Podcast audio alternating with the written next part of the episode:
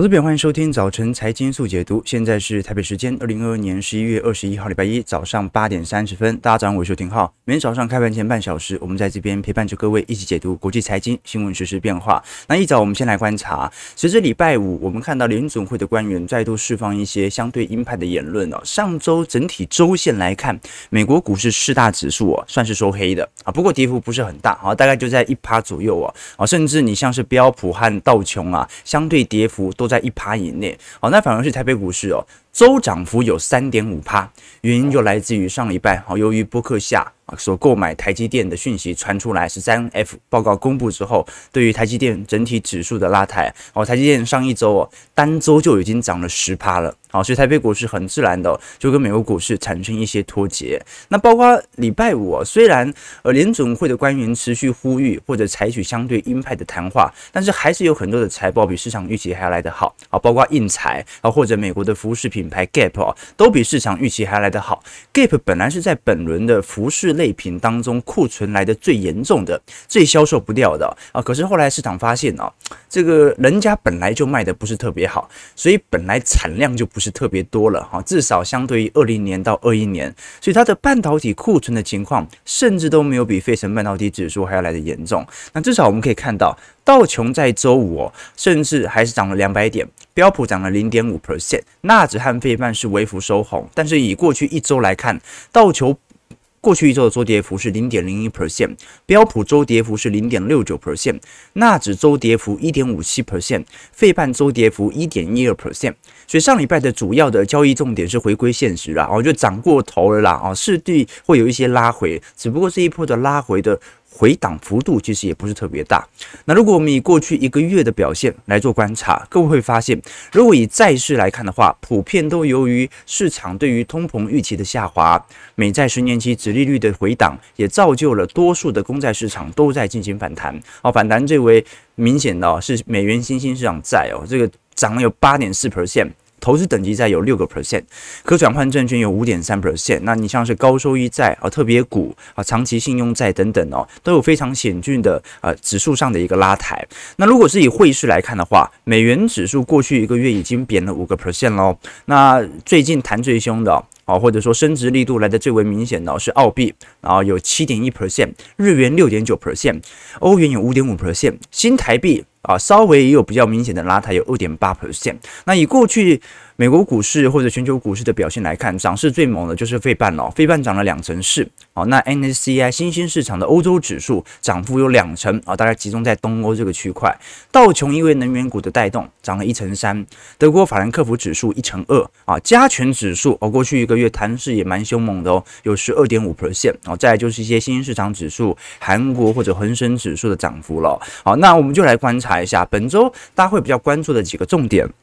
首先是本周会释出联总会的会议纪要，好，就把过去一个月联总会所采取的所有的动作来进行一套啊纸面上啊书面上的解释。再来就是上市贵公司财报啊，因为已经呃至少有九成的财报都已经公布完了啦，哦，所以本周最后的几家财报啊，主要是一些啊电脑品牌相关类股啊，比如说戴尔或者惠普。那接下来就来观察一下啊，最后一波啊这些品牌电脑品牌商本身的库存情况为何了？那再来呢？就是本周是会陆续公布的欧美的 PMI 哦，以及接下来欧洲央行在十二月升息的表现哦。其实我们过去曾经跟投资朋友提过，你看现在 VIX 哦，其实本波以来市场的恐慌情绪一直都没有特别明显。你看今年二零二二年 VIX 哦，曾经有四波比较显著的上涨，不过这一波上涨哦，老实说跟那种黑天鹅式的二零二零年那种哦非常恐惧的上涨的情形，基本上是差很多的。这就说明一件事情，就是今年因为 VIX 指数始终保持在低位，就代表着市场只是情绪比较低迷，偶尔难过一下，但是没有真的恐慌过。那么按照二零零八年的崩跌段以前呢，其实也会有四波 VIX 指数的恐慌拉升。好，那四波呢，最终就形成了零八年当时啊，在九月份以前的初跌段。好，那么在九月份以后才开始进行黑天鹅事件的发酵，开始进行大幅度的恐慌拉升啊。不过这种事情也是可遇不可求啦，啊，就是说它要有一个很明显的系统性的刺激点才会发酵，好，所以零八年，好，曾经四次的 VIX 缓步的上升，第五次美国股市就开始暴跌了。好，那这一次啊，四次的 VIX 指数上升也开始发酵了。不过这是技术面的角度来做检视啦，比较没有办法来直接用周期角度直接做对照。可是有趣的一件事情是什么？有趣的一件事情是，美银在周末的时候做了一篇报告，来统计市场上认为到底现在市场发生了什么事情，以此来理解，用上帝视角，用第三者的视角来看待，到底现在的股价反映了多少。好，这张图表很有趣哦，这张图表。它的两个象限哦，一个是针对经济成长率，好，一个是针对目前的通膨水准哦。那简单来讲，就是你觉得现在会呃经济成长的角度，它会低于本来的经济成长的预估上升趋势线，还是高于？那通膨也一样，会是高于啊市场上原本预估的水准，还是低于？那么看到这个绿色区块这条线哦。大多数接近有百分之九十二的投资人哦，就是美银针对这些啊散户投资人所进行的调查，有百分之九十二的投资人认为，未来一段时间经济的增长会远远低于原本我们在过去两年所进行的预估，那未来的通膨会远远高于我们对于通膨市场的预估。所以这就形成了一个问题，就是大家其实把当前的美国经济的情况都想得非常非常的严重哦，所以美银认为本波的反弹可能会持续啊延续的原因就来自于哦啊市场总是跟散户对坐的嘛啊，或者说散户总是跟市场对坐啊，所以从当前的情况来看的话，目前大多数的散户投资人他所接受到的讯息没有好消息。他也不认为什么利空进出，他认为会持续坏下去。好，那就形成了啊，可能主力或者机构更愿意进行指数的拉抬，一直到。散户产生新的观点、新的观念之后啊，决定忍不住了，我要开始追高了。这个时候才可能会有比较更为显著的回档。那至少我们就目前的角度来看，其实盈余下滑的幅度也是蛮明显的啦。好，只不过其实早在今年中旬的时候，美国股市早就已经反映了当前 EPS 的下滑情形。我们看到，其实股价是这样哦，股价是下杀了一段之后啊，往往会有一个月到一个半月的中期反弹出现。啊，这个中期反弹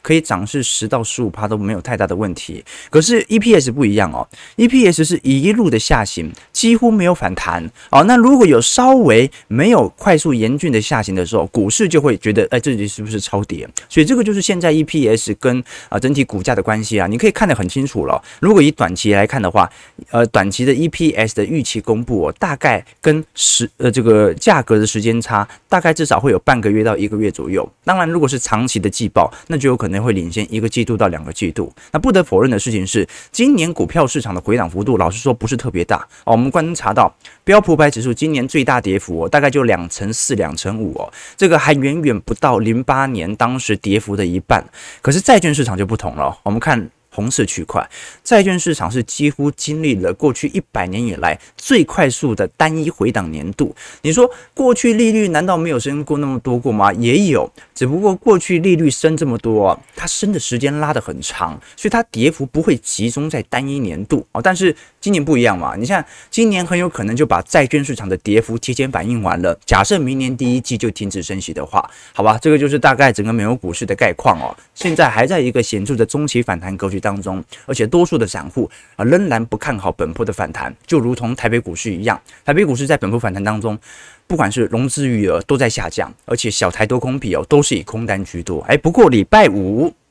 稍微转为多单了啊，所以来观察一下了。那另外一项数据是礼拜五所公布的美国十月份成屋销售数据哦，已经连续九个月持续走低了，就代表今年一整年以来，其实美国成屋销售一直都不是表现特别好啊。美国十月份的成屋销售年化总数是四百四十三万户，这个是二零二零年五月份以来的新低啊。这个当然了，比预期的四百四十万户还要来得高啊，但是这也就是一个短期上的小利多波动啊，基本上它还是在一个显著的下行过程当中。那我们不。不得承认的一件事情是，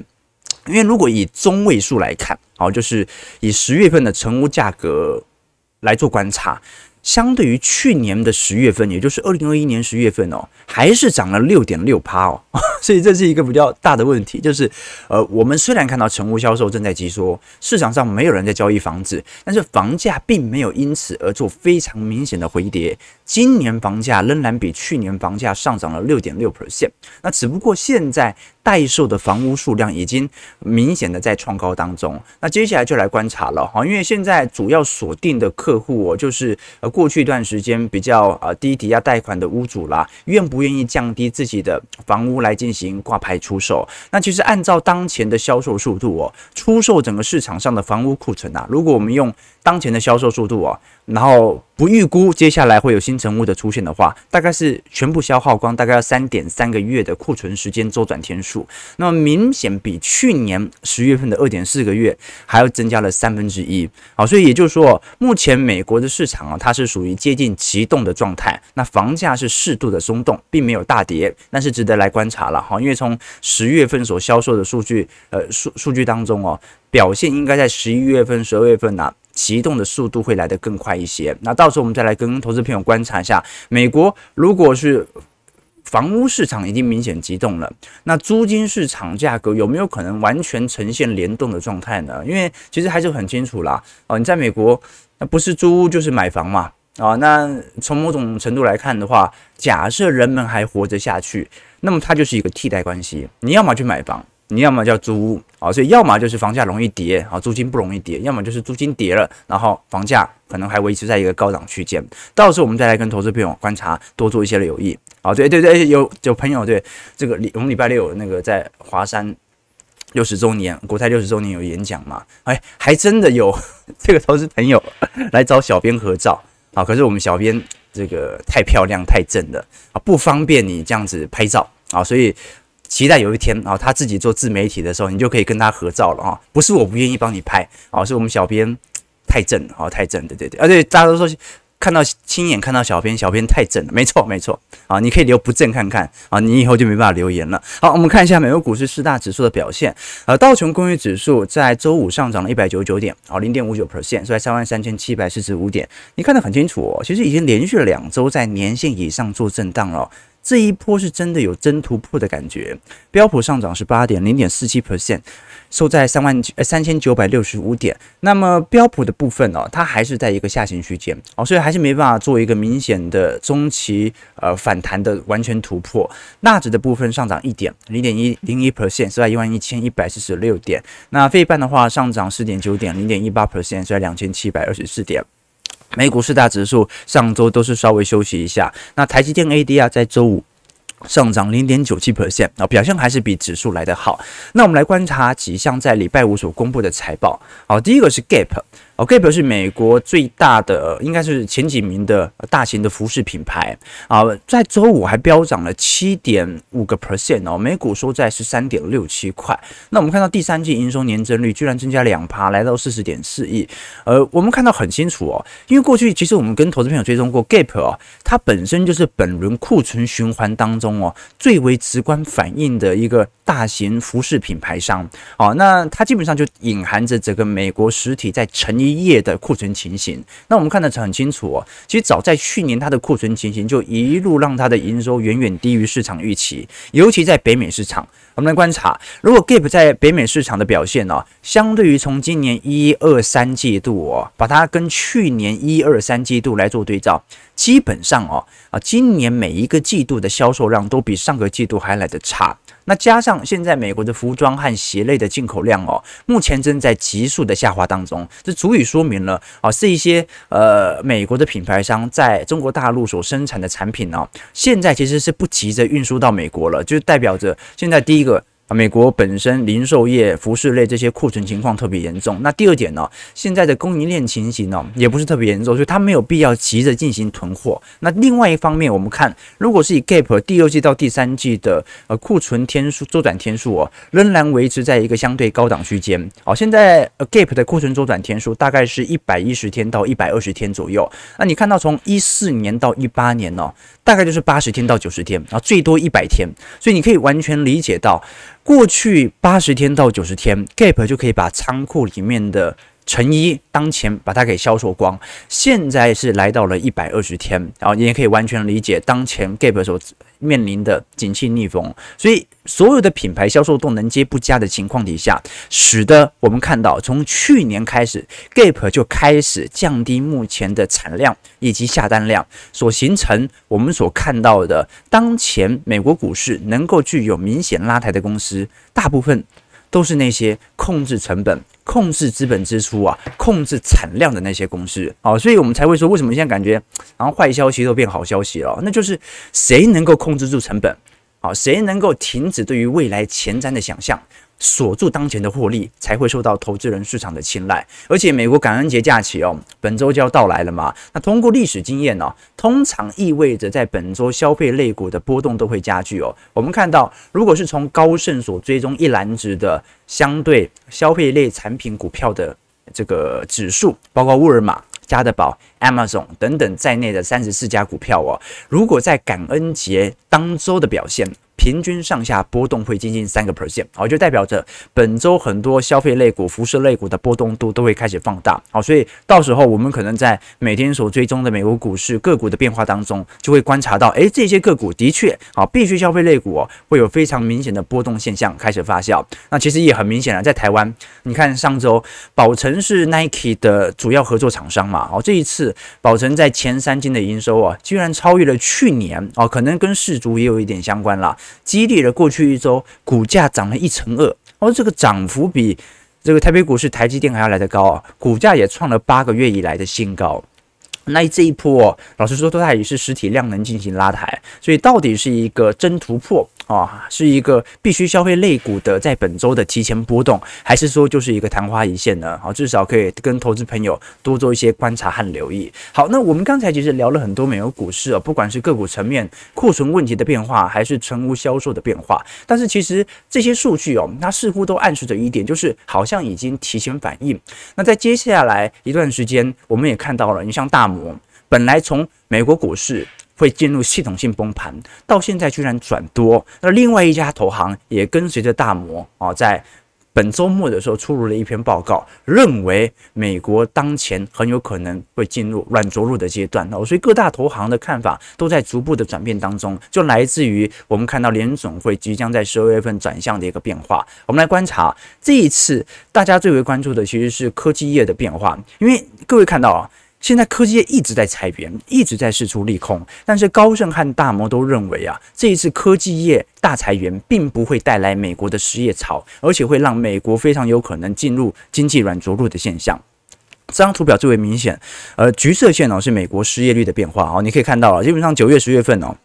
大概就三点六、三点七趴而已哦，那基本上跟过去历史均值比起来，它还算是一个非常低的失业率哦。可是，观票如果看蓝色线，也就是美国劳动参与率哦，目前又再度开始拐头下弯了哦。以前的劳动参与率哦，大概就保持在百分之六十三到六十四左右哦，现在大概就只有六十二趴啊。这就说明市场上的缺工现象是特别显著的，这导致不管你怎么裁。市场上的人口就是变少了，所以这就代表着市场上的缺工情形一直都在发酵当中。所以各位可以发现一个有趣的变化，那就是今年大裁员的，你看不到麦当劳，你看不到星巴克，你看不到沃尔玛，你看不到家得宝这些公司在裁员，也就是真正需要大量人口来进行就业的这些零售业，没有人在裁员。那反而是科技业哦，这需要人口比例不高，而且是属于高薪资的哦，这一批人口啊。现在整个戏骨加起来才还不才不到二十万人，啊，但是美国的这个失业人口数啊是接近六百万人呢，我觉得这个比例，第一个科技业相对来的低，那第二点呢，美国的职位空缺数啊目前还在一千万以上。所以导致了，不管你怎么裁哦，这个科技业的裁员好像不太影响到整体失业率的变化。那到底为什么劳动参与率现在下滑速度来得这么快呢？第一个很很直观的原因啦，哈，这个就是我们过去跟投资朋友提到的退休潮啊。我们看到哦，如果以美国为例哦，从一九五零到一九六四年，哦，就是我们讲的美国婴儿潮哦，这一波美国的人口上升速度来的是最快的，它基本上应对的是二零零八年开始的美国退休潮，因为这一批人工作了五十年、六十年，差不多，呃，不是应该讲啊，应该到五十岁、六十岁，差不多要退休了。那二零零八年美国六十五岁以上的人口占比是十二点六 percent，但是到二零二一年已经到十七 percent 喽。哦，这就说明，其实过去几年的退休的速度是非常之快的，尤其在二零二零年哦，这个加快的速度更为明显。那最为明显的，我们看到的其实就是退休人口了。所以，首先是退休人口的增加，导致劳动参与率哦大幅的下滑，形成劳工缺口的一个紧缩。那另外一方面呢，这就很遗憾了，那就是。真的有大量人口死亡了，好，那因为大量人口死亡，那或者说因为疫情的关系，有些人被迫提早退休来照顾家庭的孙子啊，这都形成了部分的结构性失业啊，或者我们看到的啊，当前的市场的转型，疫情后的新时代啊都会形成这种现象。所以大摩和高盛在本周末所发布的报告都认为，科技业现在叫做纠正过去一年的过度招募。我就是去年你因为钱赚太多，所以你招募的人数稍微有点太离谱了，所以今年只是把过去招募太多的稍微裁一下而已啊。但是如果以主要需要就业人口的地方，星巴克、麦当劳。目前没有人裁员，没有人裁员。那只要这些人不裁员，或者劳动力供应还是紧张，他不止不裁员，他工资还有可能会上调。所以在这种情况底下，好，这个是当前我们看到高盛加入大摩的行列，认为美国经济有可能软着陆的主要原因。好，所以如果这样的话，那我们就来观察接下来的财报能不能符合市场预期了。至少我们从高盛财报来做观察，高盛现在认为二二年到二三年整体盈余哦，成长率哦。还是能够有显著的成长，只不过会有部分类股可能会进入衰退。好，你像是医疗健康类股可能会衰退，材料类股可能会衰退。那如果是于科技业的啊、消费性电子产品或者通讯服务的话，那顶多就是没有成长嘛。好，这个是对于 EPS 的预估。但是对于资讯产业、对于金融业啊、对于必须消费类股。哦，或者对于房地产市场，其实高盛认为明年 EPS 仍然具有成长的空间啊，这也值得大家来多做一些留意和关注啦啊，至少我们可以承认，在美国股市当下的格局。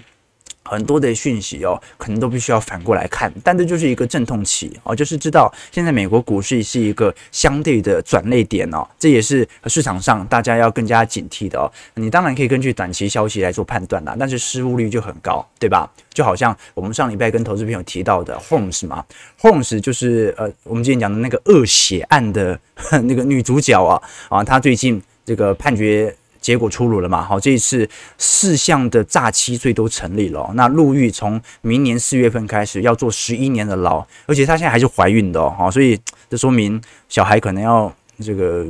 十岁的时候她才能够呃，这个跟他一起生活了啊。当然也可能提前假释啊。以及我们讲这 Holmes 嘛，他之前在史丹福大学练了两年就辍学，然后创了一家公司，声称可以用一滴血来为人体做各种检验，包括会不会得癌症。所以当时他吸引了大量的资金，好，那结果现在要坐十一年的牢。那当时其实相信他的成就的人哦，啊，这个不只是散户投资者哦，这还有很多的我们讲的基金经理人，还有很多美国国会的议员啊。结果现在入狱的时间长达十一年，好，那当然了，啊，这张图表我是过去啊曾经因为诈骗案而被判刑的，这最为明显的就是那个伯伯纳劳伦斯嘛，哦，他是做这个美国。庞氏骗局的。哦，大概诈骗了最近有五百亿美元以上，而且你像是高盛、大摩这些大型金控投行都被他给骗了。啊，就他要坐坐一百五十年的牢哦，所以各位可以理解啊，这个市场上的讯息就是这样子啊，这个金融市场我们讲说叫做暗黑市场哦，金融其实就是利用人性的恶啊，搞金融的搞到最后哦，呃，如果呃这个市场。已经没有实体的增量增长的话，那就是在存量博弈啊，就是在碾压他人啊。你像巴菲特哦，他是购买这个增量增长的经济原理哦，但是你像是期货操作者哦啊，这短期操作者哦啊，你赚的每一分钱基本上都是某个人损失的钱而赚来的，对吧？啊，所以金融市场的本质就在于哦，它本身会成倍的放大人性的恶啊，激发那个贪婪，激发恐惧，然后又借着人性的恶。去激励很多的研究啊，激励去奋斗，然后促进金融资产的重新分配哦，好，所以这个在投资市场啊，去炒短线炒久了啊，这个内心的恶都被释放完了，对不对？我周末才发了一篇文哦，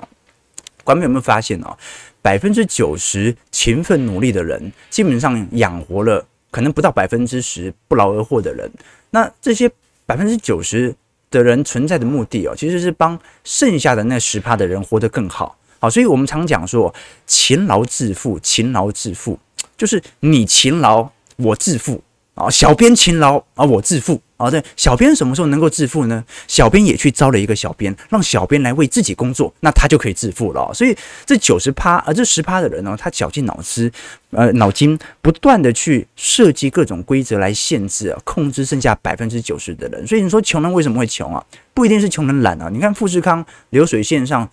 有哪个人不认真、不上进呢？但是这因为这一切都是被设计好的，只是你不知道而已。那这个世界有需要大量的穷人来干活，有人专门设计了很多贫穷的陷阱，让大家很难跨越这个节奏。好，那可能短期内我们无法跨越，但你至少可以认知到这个议题嘛。啊，其实我觉得除了这件事之外哦，我记得前几个月哦，我曾经看了一篇。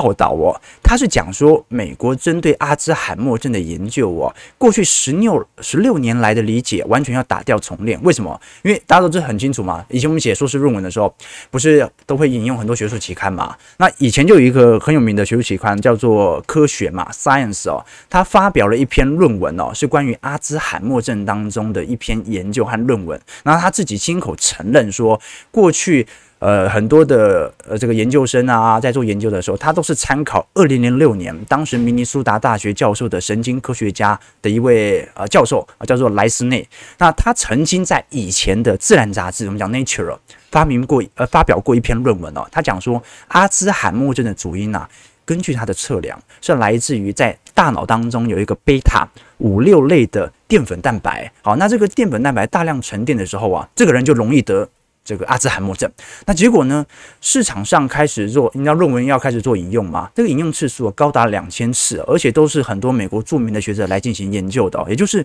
他把这篇论文当做前提来进行下方的持续的研究声讨。结果后来发现，他所研究的这个贝塔五六的淀粉蛋白啊，是伪造的，是假的。好，这就使得过去十六年来。很多的科学家针对阿兹海默症的这些研究啊、研究啊，都已经前功尽弃了，而这个就是最实体的情况。那更好玩的事情是什么？更好玩的事情是哦，为什么有人会发现这件事情呢？主要是因为哦，有两位投资人在美国市场，他想要放空一间。专门在做开发阿兹海默症药物的公司，想要来赚取这个利润哦。那为了要放空哦，他就要调查这间公司底下的药物的研究哦。那么他们预估呢，只要能够在这个药的研究过程当中找出破绽的话，就可以导致那只股票严峻下跌哦。结果最终他们大概花了大概有美元大概花了两万到三万块的调查费之后啊，就发现呐，在很多的论文当中啊。在关键图表的数据当中啊，蛋白的累积量啊，几乎百分之百的不同。就是每个人在累积那个贝塔五六的淀粉沉积的量的时候，发现每篇论文研究出来都不太一样。那这就很神奇啊，因为大家所研究的，呃，大家所进行研究都是针对同一份前提，那其中就形成了市场上的误判。那最终这件事情爆出来的时候，啊，这一支。阿兹海默症的股票就暴跌，那同时也引发了一连串对于阿兹海默症过去啊论文的显示啊，所以资本的力量就是这么有趣啦啊！我也觉得说，有时候我们深究整个资本市场啊，也可以理解到。个别公司所形成的个别风险，其实算是蛮高的，所以我们才会建议投资朋友啊，尽量要放宽整体投资思维，用宏观的角度啊，不管是操作基金、操作 ETF 的角度，尽可能的帮助你避免这种个股风险。个股就是会遇到这种鸟市，对吧？好，那我们马上来看一下台北股市表现的变化。我们看到台北股市啊，在周五算是小幅翻黑，没有站稳半年线。不过上周外资买的也是特别明显啦，三大法人合计卖超周五卖了四十三亿，收在一万四千五百零四点，加权指数礼拜五小跌三十点，那么台币呢，大概就守在三十一点一七块左右进行震荡啊。其实台币当前的表现哦，还算是可以接受。原因是因为如果投资朋友观察到近期新兴市场的国家的 CPI 哦，又开始明显的高速向上了。我们看到的深蓝色线哦，讲的是新兴市场 Emerging Market 的 CPI。那么 A 一哦，A 一是我们讲的这个 Advanced Economic，就是。已发达市场的 CPI 已经有一点开始快要见顶的迹象了哦。那现在美国已经是见顶了，只是因为英国和欧元区还在走高当中，所以现在是在高位进行震荡。可是新兴市场目前还在明显的高速攀升当中哦。那几乎接下来能不能明显的见顶呢？它取决于美元指数能不能完全的见顶下弯。那上周外资累积我们看到整体卖超哦，都是集中在啊这个。呃，礼拜一、礼拜二、礼拜三啦，礼拜四、礼拜五就稍微买盘力道开始放低了。那上周累计涨点有四百九十七点，周涨幅有三点五 percent。可是值得观察的是小台，诶，小台在礼拜五停损了，投资朋友。停损了，我们看到可能啊这一波小台的呃空单的建仓水位哦，大概在一万三千点到一万三千五百点左右啦。哦，那也就是说，大部分人放空的点位是在这里，所以大概在呃台北股市涨幅涨点到一万四千五百点的时候，哦，你就看到很明显的停损单开始出现了，甚至在礼拜五不准不只是停损哦，甚至还转为一些多单。好，所以观众朋友这一波。啊，小台认输了啊，小台认输了。那接下来就要来观察了啊，接下来是会进入一个相对小台多空的一个震荡区间，还是说小台会完全的转多，使得台北股市再度的进行下行区间呢？值得投资朋友来多做一些留意啊。至少我们可以看到上周啦，主要还是一个以呃，如果我们讲说是一个外部性因素，其实也正常啊，就是台积电的变化。因为台积电我们观察到上礼拜过去两周的弹幅是特别明显的哦，因为。周涨点就涨了四百九十七点，然后。台积电从呃下方这样涨势涨了一个已经快接近三成了，上礼拜五天就已经涨了十个 percent 了，成交量放到到三十五点四万张，所以这就是爆量上涨哦哦，那我们可以把它当做一个短期的底部确认的哦，因为哦这一波的量能哦几乎要碰到二零二一年当时高速上涨的格局了哦，已经超过了今年以来任何一个水准的涨幅点位。那接下来就要观察，因为台积电曾经有三波的套牢卖压量，一波呢是在五百。百块，另外一波是在五百四十到五百五十，另外一波呢是在六百块左右，一共有三波的卖压，要看一下能不能一一突破了。至少我们可以观察到，呃，现在台北股市有很多啊、含积量比较高的 ETF 嘛，你像是零零五二富邦科技，它持有台积电比重哦高达五成五啊，元大台湾五十高达四成三，那富邦台五十跟元大台湾五十成分股一样，元大电子零零五三。呃，占了台积电大概有三十九点九 percent，元大 NSCI 啊占了三成九，呃，富邦摩台三成八，富邦公司治理零零六九二有三成五。那我们看得很清楚哦，啊，今年以来含积量高的 ETF，本身波动度都比较大的。你像是现在绩效表现比较亮丽的，是属于呃零零五七啊，富邦摩台啊，跌幅大概一成九。然后你像是啊零零六二零八、零零五零哦，跌幅大概都在两成左右啦，就代表着今年台积电还是非常对于。呃，全值形形成波动大的主要原因，我们如果以本波弹幅来做观察，台积电从十月底谈到现在，涨幅已经接近三成了。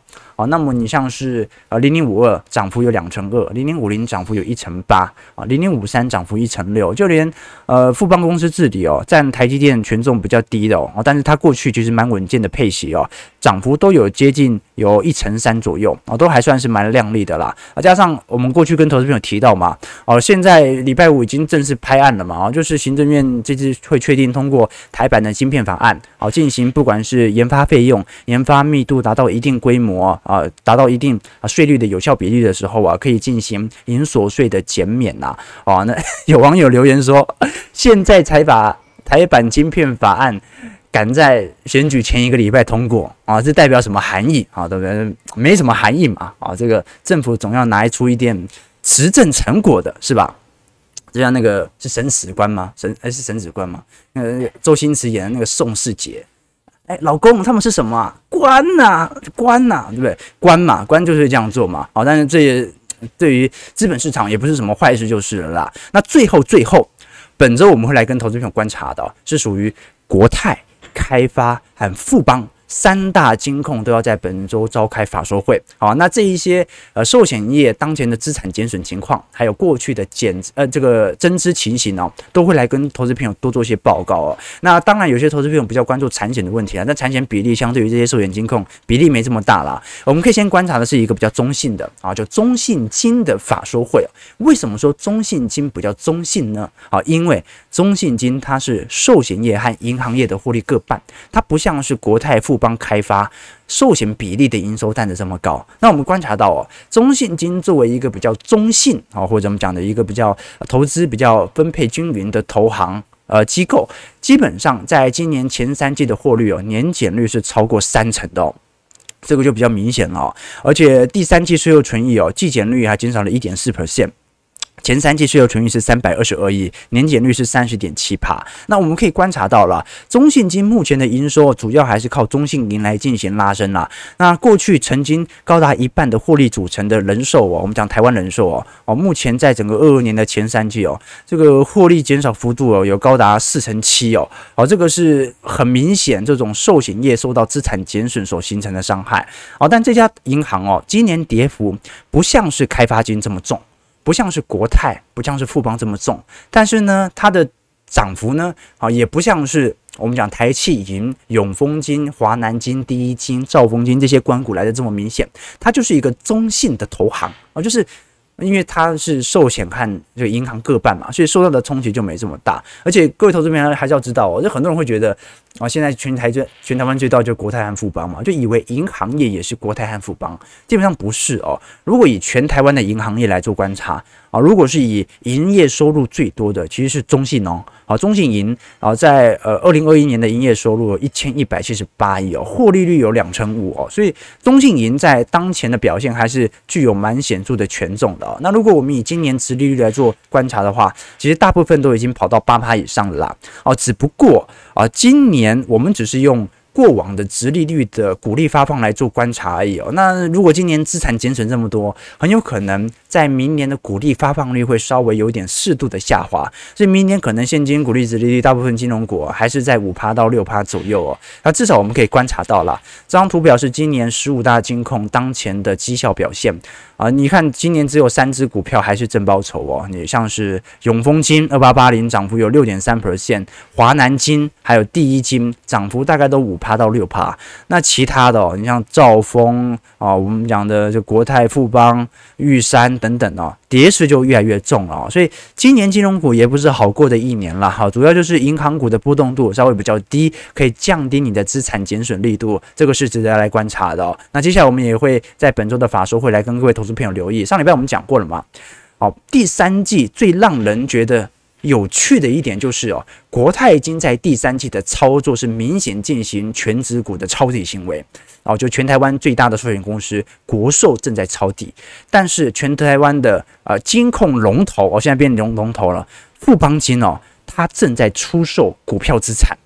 所以。第三季两间大型投行，它操作的方向完全不同，到底隐含着什么样的逻辑？到时候我们也从法说会来跟各位一窥究竟。好，台北股市开盘上涨十三点，好，今天预估量能就很低了，一千六、一千七百亿而已哦，收在一万四千五百点哦。那随着外资的回补系统单稍微暂时停歇的情况底下，接下来我们就来观察好台股接下来在短期内资的动态了哈。毕竟啊，外资如果慢慢走开的话，那么就要看小台的变化，感觉会更合贴切。哦，这个王阳明说，小编月薪十万，花四万再请一个小编，现赚六万，哎，好像蛮有道理的。OK，对啊，大家都说小编好正，没错没错啊。你有有有人讲不正的吗？哦，不正的应该就大家没办法留言了哈。这个这个白萝卜说，所以啊，这对啊，现在是涨到认输了。可是因为小台已经转多单了，所以很难说了啊。其实我们今天看整个台北股市的当前的表现哦，还是看得出来哦，市场上整体的倾向哦，还是很明显的那种半信半疑的，就是可能很多那种短期操作者哦，到现在还不敢买，还不敢买啊。那么可能还要再等个一两天或者一两周。涨到他真的有点受不了，开始买的时候，我才能够确保本轮的反弹完全结束。因为现在还有一点怀疑的感觉嘛，好，那市场在怀疑中成长。好了，九点零六分，好，今天讲的够多了。我们礼拜一早主要是作为一些总体经济概念的梳理哦，在二三四五，我们到时候针对欧洲市场啊、新兴市场、中国市场来跟各位投资朋友做更深入的探讨。感谢各位今天参与，如果喜欢我们节目，记得帮我们订阅、按赞、加分享。我们就明天早上八点半早晨财经速解读再相见。祝各位投资朋友开盘顺利，操盘愉快。